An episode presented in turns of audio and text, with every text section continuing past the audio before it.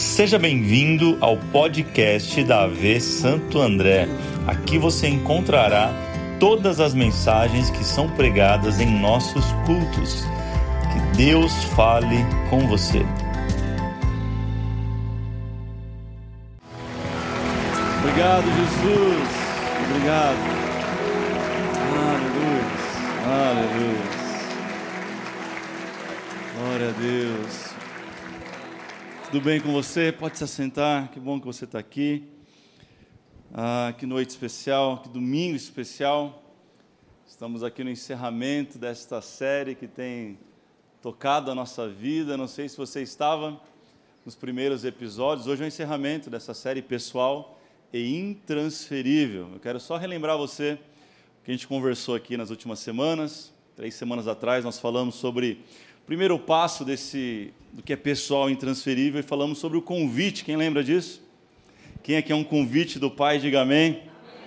Segunda de Coríntios 3, 2 diz isso, que nós somos a carta viva escrita para a humanidade. Eu e você somos uma declaração do céu para a terra. Olha só que lindo isso. Olhe para alguém e fala assim: ó, você é uma declaração do céu para a terra.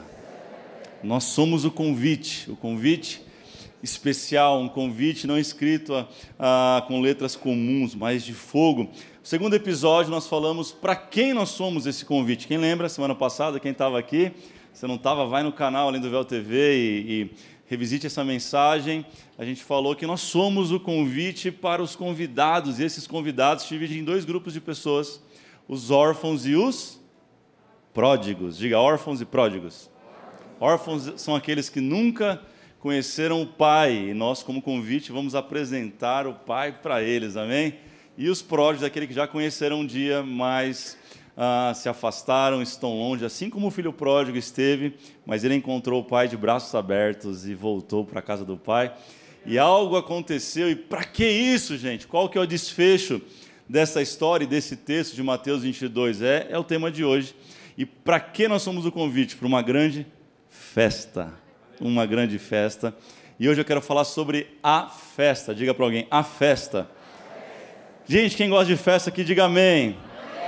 Festa é bom demais, gente. Ó, uh, Mateus 22, 2 diz assim: vou ler apenas esse texto. Diz assim: O reino dos céus, vou reler com você, é como um rei que preparou um banquete de casamento para seu filho. Começa dizendo que o reino dos céus é como? Diga assim: é como isso é uma figura de linguagem apontando que o reino dos céus, essa festa, esse banquete que nós lemos aqui durante três semanas de Mateus 22, ele é uma grande festa que está acontecendo, que vai acontecer. É a tal questão se o reino chegou, está chegando Jesus. Ele falava de vez em quando de um jeito diferente, quem já percebeu isso? E nós vamos falar um pouquinho sobre essa festa. Deus gosta de festa, não sei se já percebeu isso. O Deus que eu conheço, o Deus da Bíblia não é um Deus carrancudo que, quando está rolando uma festa, ele está para o lado de fora bravo. Não, não, não. O Deus da Bíblia é um Deus festeiro. Pastor, como você afirma isso?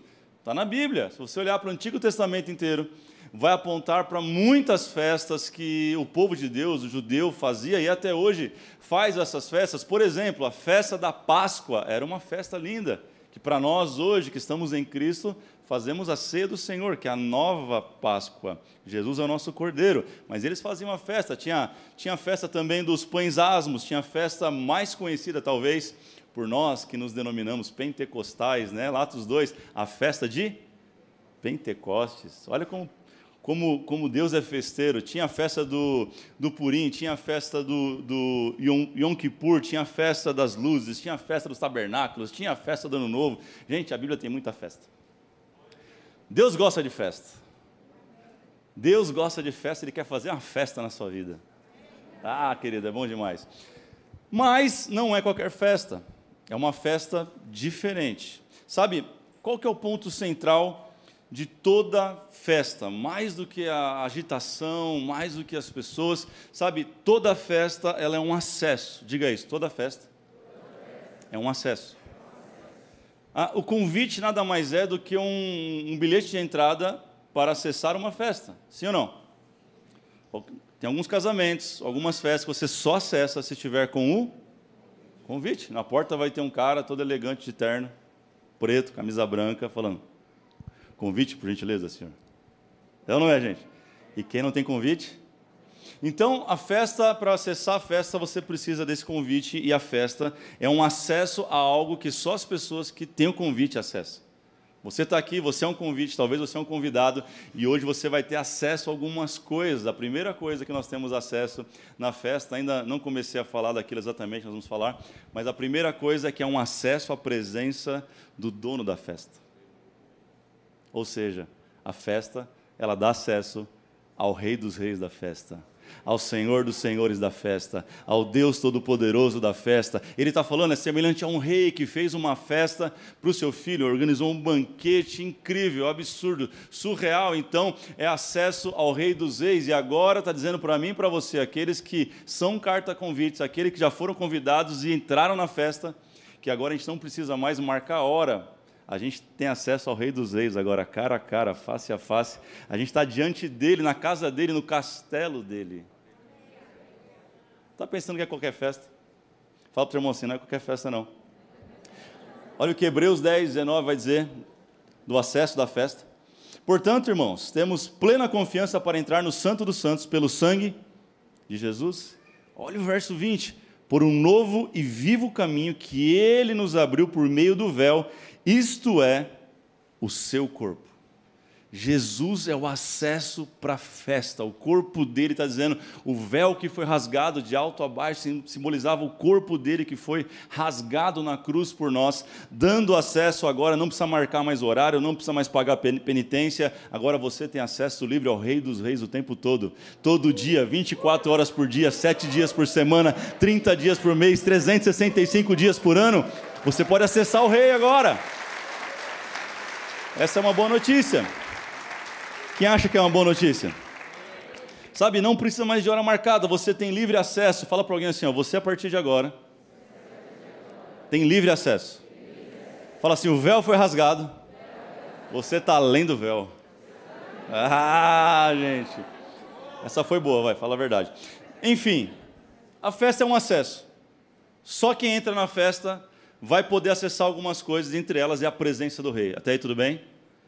Porém, como a gente é crente, que é crente aí, diga amém. Todo bom crente vai para a festa por um motivo especial: comida. Não vem me enganar, não. A pergunta é: vai ter comida? Porque é a comida que reúne a gente em volta da mesa e da festa. Eu não é, fala a verdade, gente. A gente gosta muito de comer. Então eu quero, eu quero fazer uma brincadeira aqui uh, nesse texto e, e na, na, na série que a gente está falando sobre três coisas que fazem parte do cardápio deste banquete que Mateus 22 escreve. Toda, toda festa boa e toda vez tem comida boa e o negócio é chique, tem três etapas, tem ou não tem? Qual é a primeira etapa? A entrada. Qual que é a segunda etapa? Prato principal. E qual que é a terceira etapa? Muito apreciada por mim, no caso, a terceira etapa. Mas a primeira etapa, se fôssemos pensar num cardápio essa noite, para mim e para você, a entrada dessa festa chama-se graça.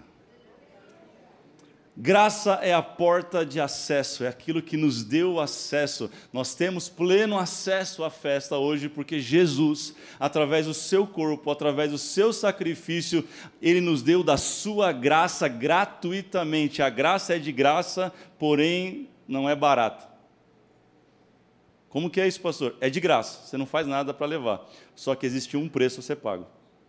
E quem pagou o preço foi Jesus. A gente não paga mais. Não tem mais preço, não tem mais promessa, não tem que andar de joelho, tem que fazer mais nada disso. Agora é livre acesso pela graça. Essa, esse é o prato de entrada da festa. Quem gosta das entradinhas assim, os canapés, que ficam esperando? Ah, a gente gosta de coxinha, né? Eu gosto daquela batatinha de pobre que a gente fala que é uma batatinha. É bom demais, né, amor, aquela batatinha? Eu não sei o nome dela. Temperadinha com cebolinha. Sabe o que eu estou falando? Salsinha. Hum, fica três dias marinando. Aleluia. É forte, Brasil. Sabe, fato é que todos pecaram. Romanos 3, 23 vai dizer que todos pecaram e destituídos foram da glória de. Porém, a graça veio e nos trouxe acesso de novo a um lugar que nós tínhamos perdido. A graça é por isso que a gente está aqui.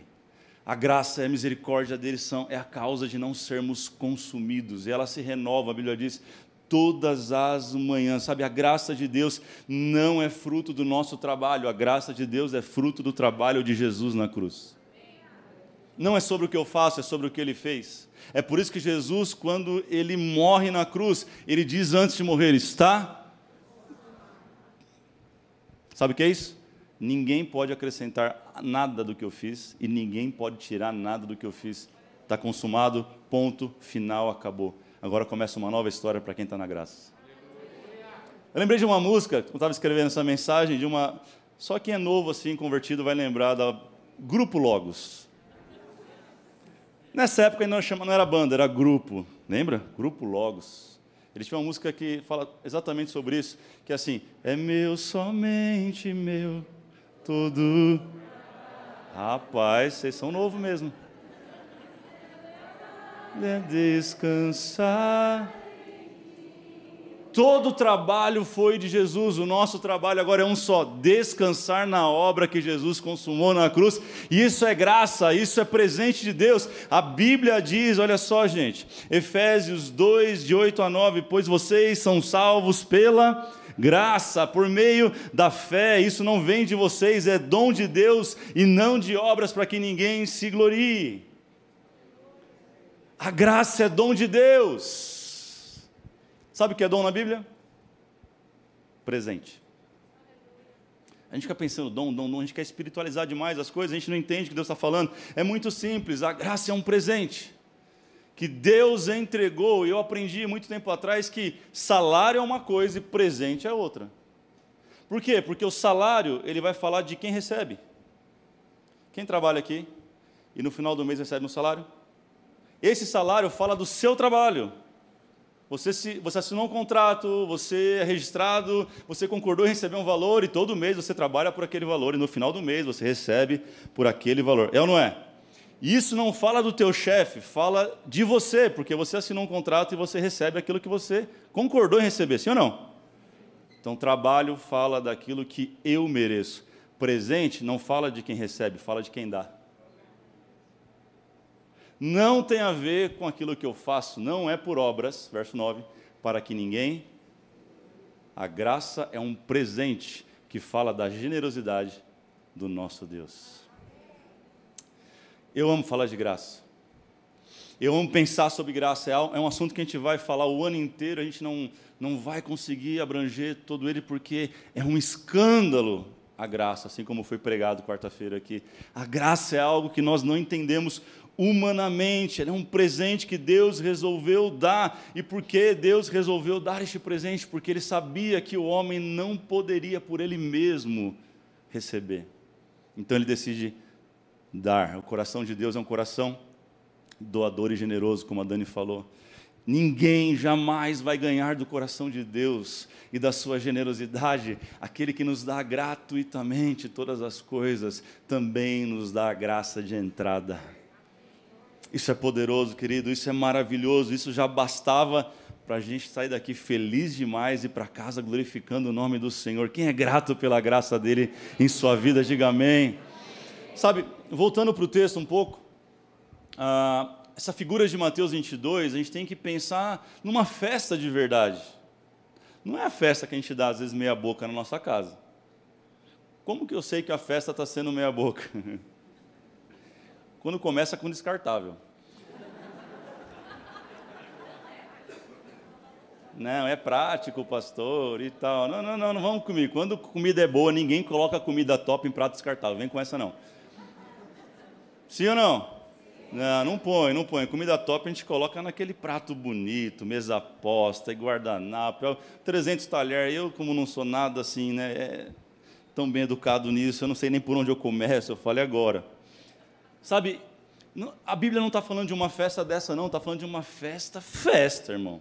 Está falando de um rei, e rei não mora em qualquer lugar. Rei mora onde? Castelo, mora num palácio. Rei mora em um, lugar suntuoso, assim, bonito de ver. E a festa dele é dada no salão principal, com aquela mesa quilômetro assim, de mesa, e muita gente, música rolando. Então ele está falando de algo diferente.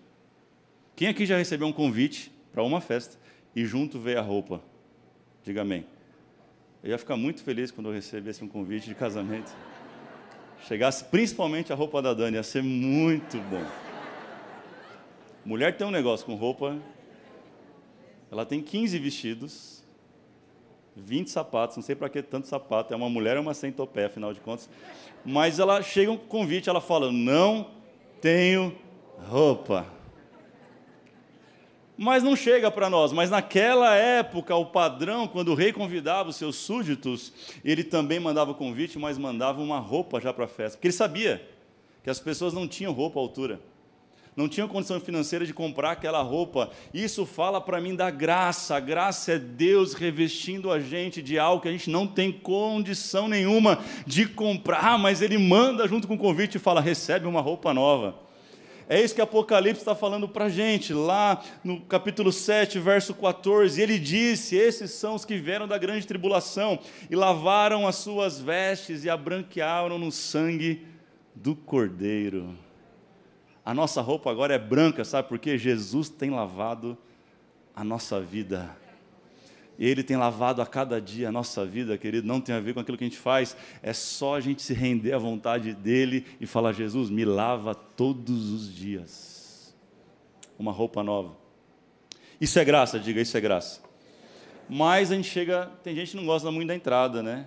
Porque está esperando o quê? O prato principal. Se a graça é a entrada da festa, para mim, eu quero dizer para você, hoje anota isso. Entra... o prato principal é o perdão. É o perdão. Se a graça é aquilo que ele nos deu para que a gente pudesse acessar, agora ele fala: não vai parar só na graça. Você precisa entender o meu perdão por você.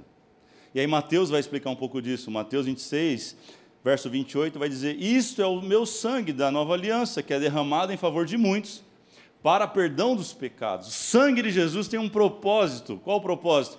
Perdoar pecados, é por isso que ele derramou o seu sangue até a última gota. Todos nós nascemos pecadores porque nós somos da descendência de Adão.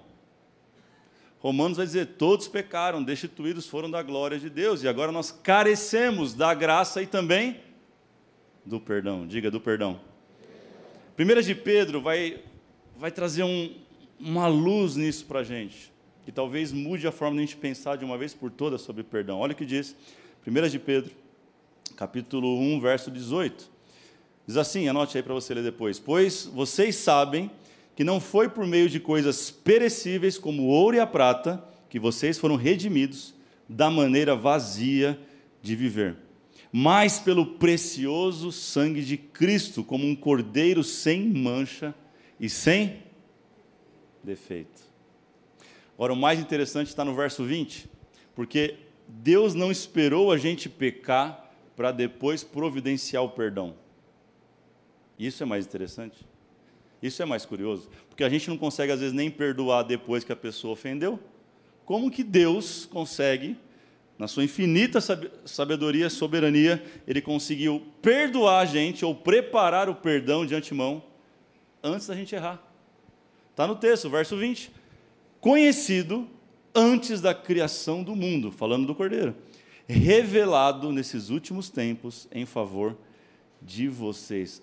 Anota isso no teu coração. O perdão é aquilo que mais nos assemelha a Deus. Quem quer ficar parecido com Jesus aqui, diga amém. Aprenda a perdoar. Aprenda a perdoar. Se você quer dizer, bater no peito, isso é muito bom você falar, ah, eu sou de Cristo, eu sou cristão, eu amo a Bíblia, então você vai precisar aprender a perdoar. Não existe uma vida cristã de sucesso sem perdão.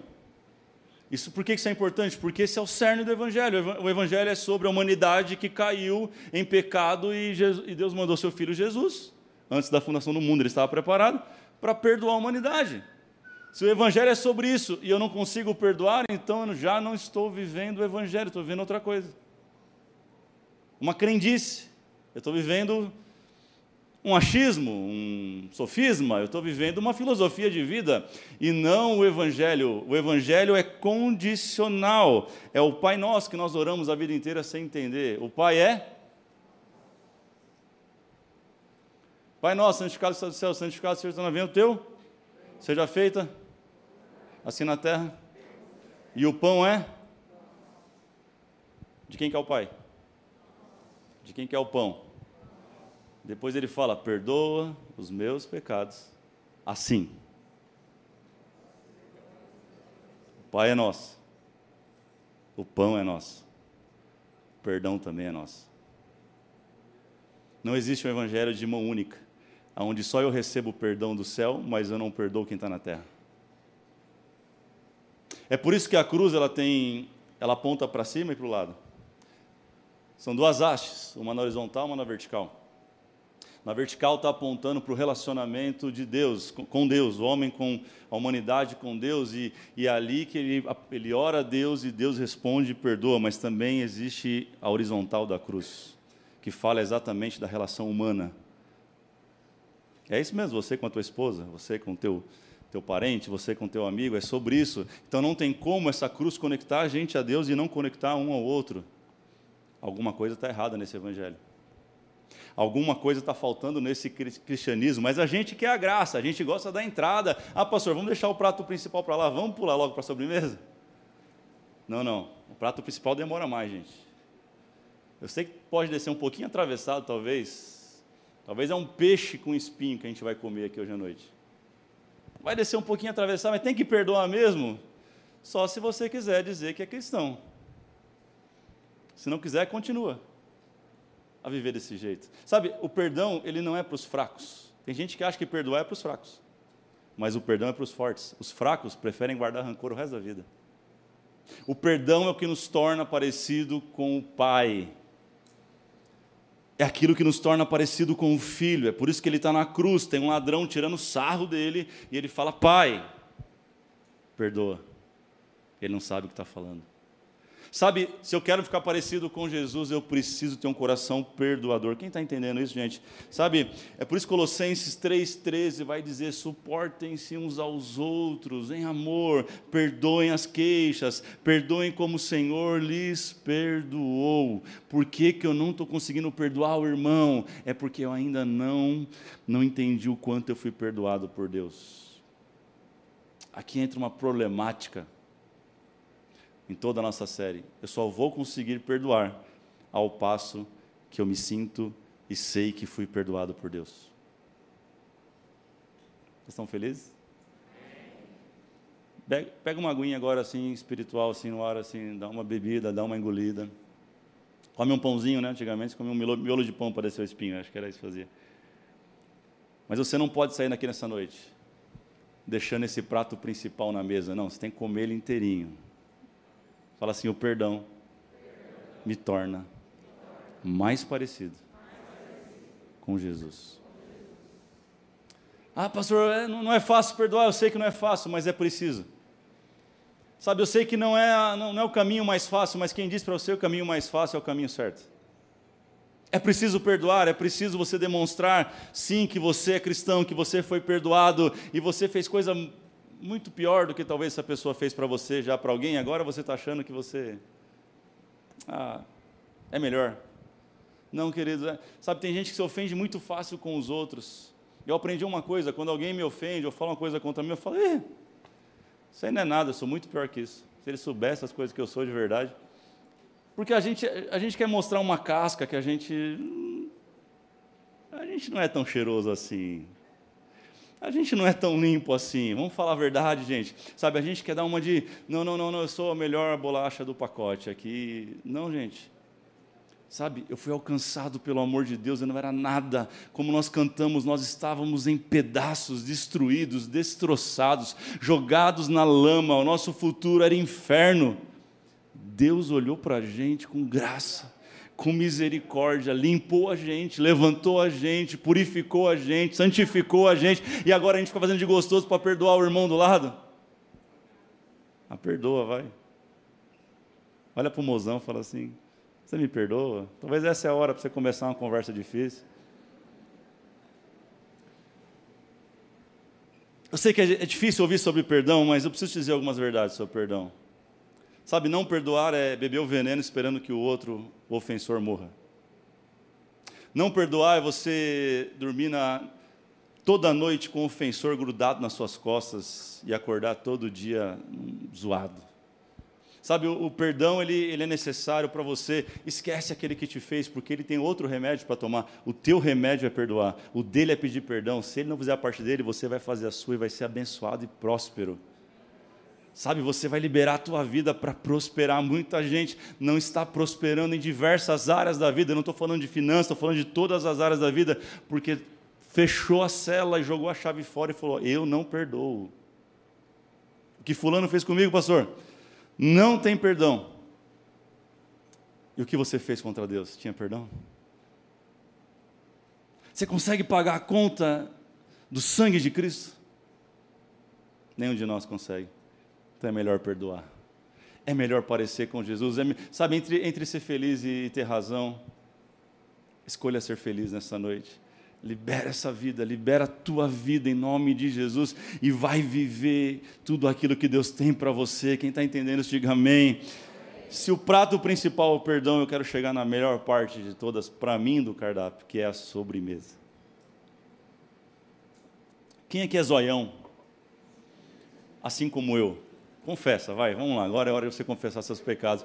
Quem que escolhe o cardápio, o prato principal, já olhando para a sobremesa? Quem, quem, quem é assim? Você fala, não, cara, eu vou pedir esse prato menor só para poder comer um, um balde de, de pudim depois. Você chega numa festa, você já vai olhando para a sobremesa, o que, que tem? Deixa eu ver se tem uma coisa que eu gosto aqui, que eu não vou nem comer muito a carne para não ficar muito cheio, porque o meu negócio é arrebentar no doce. Gente, eu gosto demais de doce. Eu não sei você, mas eu, eu amo doce. A Dani fala, nossa, comer formiga, já vai. Eu vou no restaurante, eu estou olhando sobremesa, já ela está olhando o prato principal, falo, prato principal qualquer coisa serve, mas a sobremesa tem que ser um mil folhas Aleluia. Tem que ser um strudel assim com chantilly. Ah, eu, eu, eu gosto demais de doce. Quem está comigo aí? E para mim o, o, doce, tem gente já com fome ali. Para mim o doce seria o doce, ó. Falando, gente. O negócio é louco, não dá para controlar. A sobremesa seria a salvação. Diga salvação.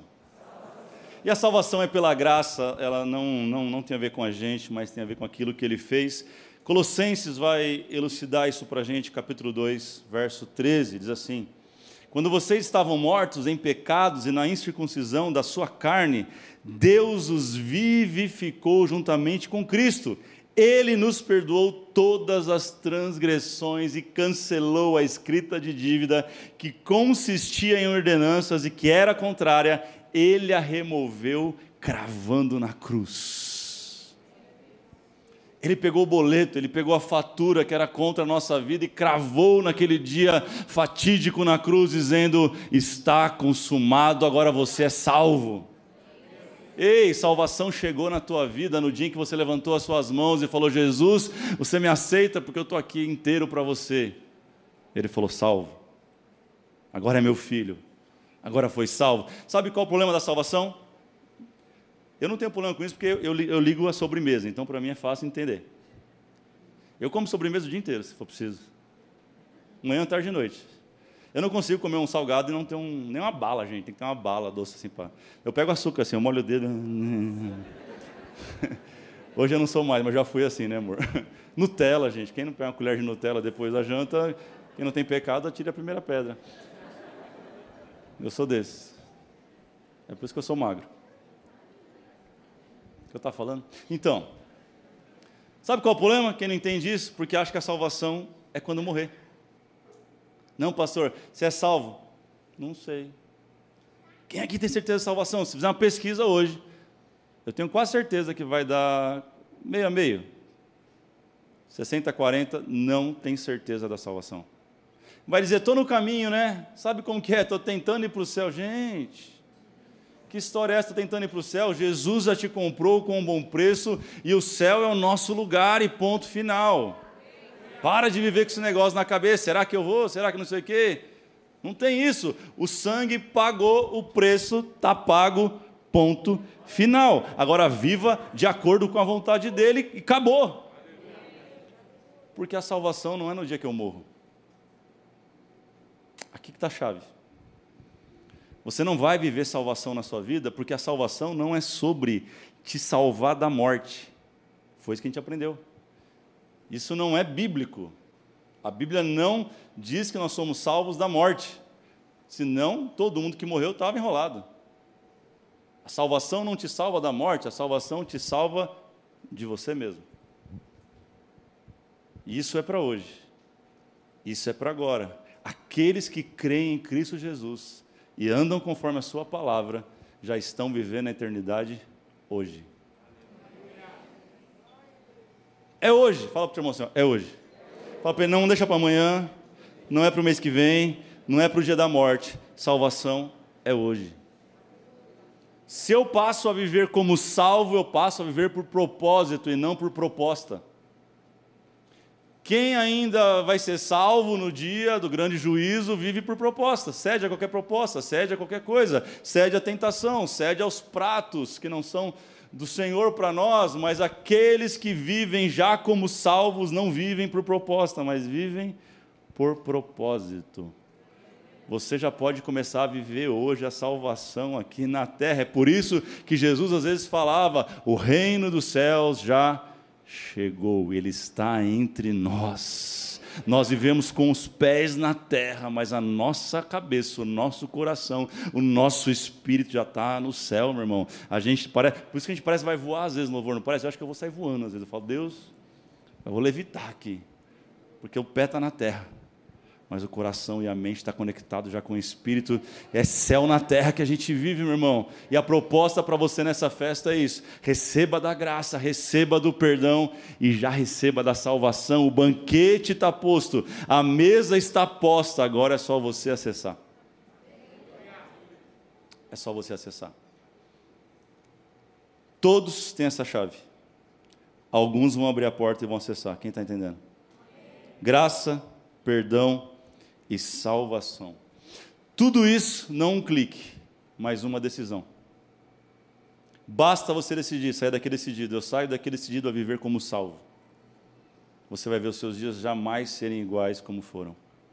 Você nunca mais vai voltar nas mesmas coisas. Você não vai mais ter dificuldade de perdoar alguém, porque você não vive para esta era, você já vive eternamente. E você sabe que no céu não vai entrar esse tipo de coração.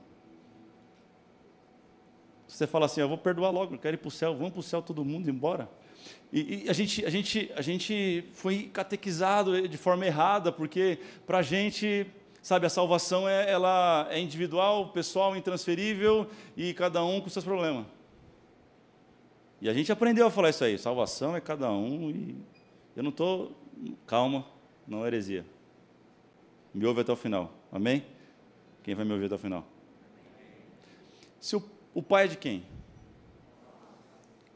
O pão é de quem? E o perdão? E a salvação? É muito egoísmo da minha parte. Saber que sou salvo, viver como salvo, olhar o meu esposo, a minha esposa, o meu filho e falar assim: cada um com seus problemas. Esse é um evangelho extremamente egoísta, egocêntrico. Deus não nos chama para o eu, mas Ele chama para o nós. Ninguém é igreja sozinho. Onde estiver, dois ou mais, dois ou três reunidos, em meu nome, ali eu estarei. A igreja é algo plural. A igreja não é você não consegue ser igreja sozinho, por isso que é importante o ajuntamento, por isso que é importante você estar aqui nessa noite, porque isso é igreja. As portas do inferno, ela, eu, eu gosto desse texto, elas não prevalecem contra a igreja. A igreja é poderosa, a igreja em conjunto, a igreja plural. Sabe, é sobre você. Eu sei que você não vai levar o teu filho na mochila para o céu, não é sobre isso. Mas é obrigação sua como pai. Levar esse menino para o céu, nem que for na porrada, nem que for na bicuda, você fala, você vai para o céu, menino. Não é para bater nele, não. Mas é para você lutar pela vida dele. Dizer assim: ó, se depender de mim, filho, você já está no céu. Ah, mas está fazendo coisa errada. Você vai para o céu, junto com o pai, junto com a mãe, junto com todo mundo. A salvação não é, não quero só para mim. Ninguém que recebe algo bom e tem um coração generoso, guarda para si. A gente reparte. Só na sobremesa que às vezes eu faço isso, mas esse é outro assunto. Mas a gente quer repartir aquilo que é bom.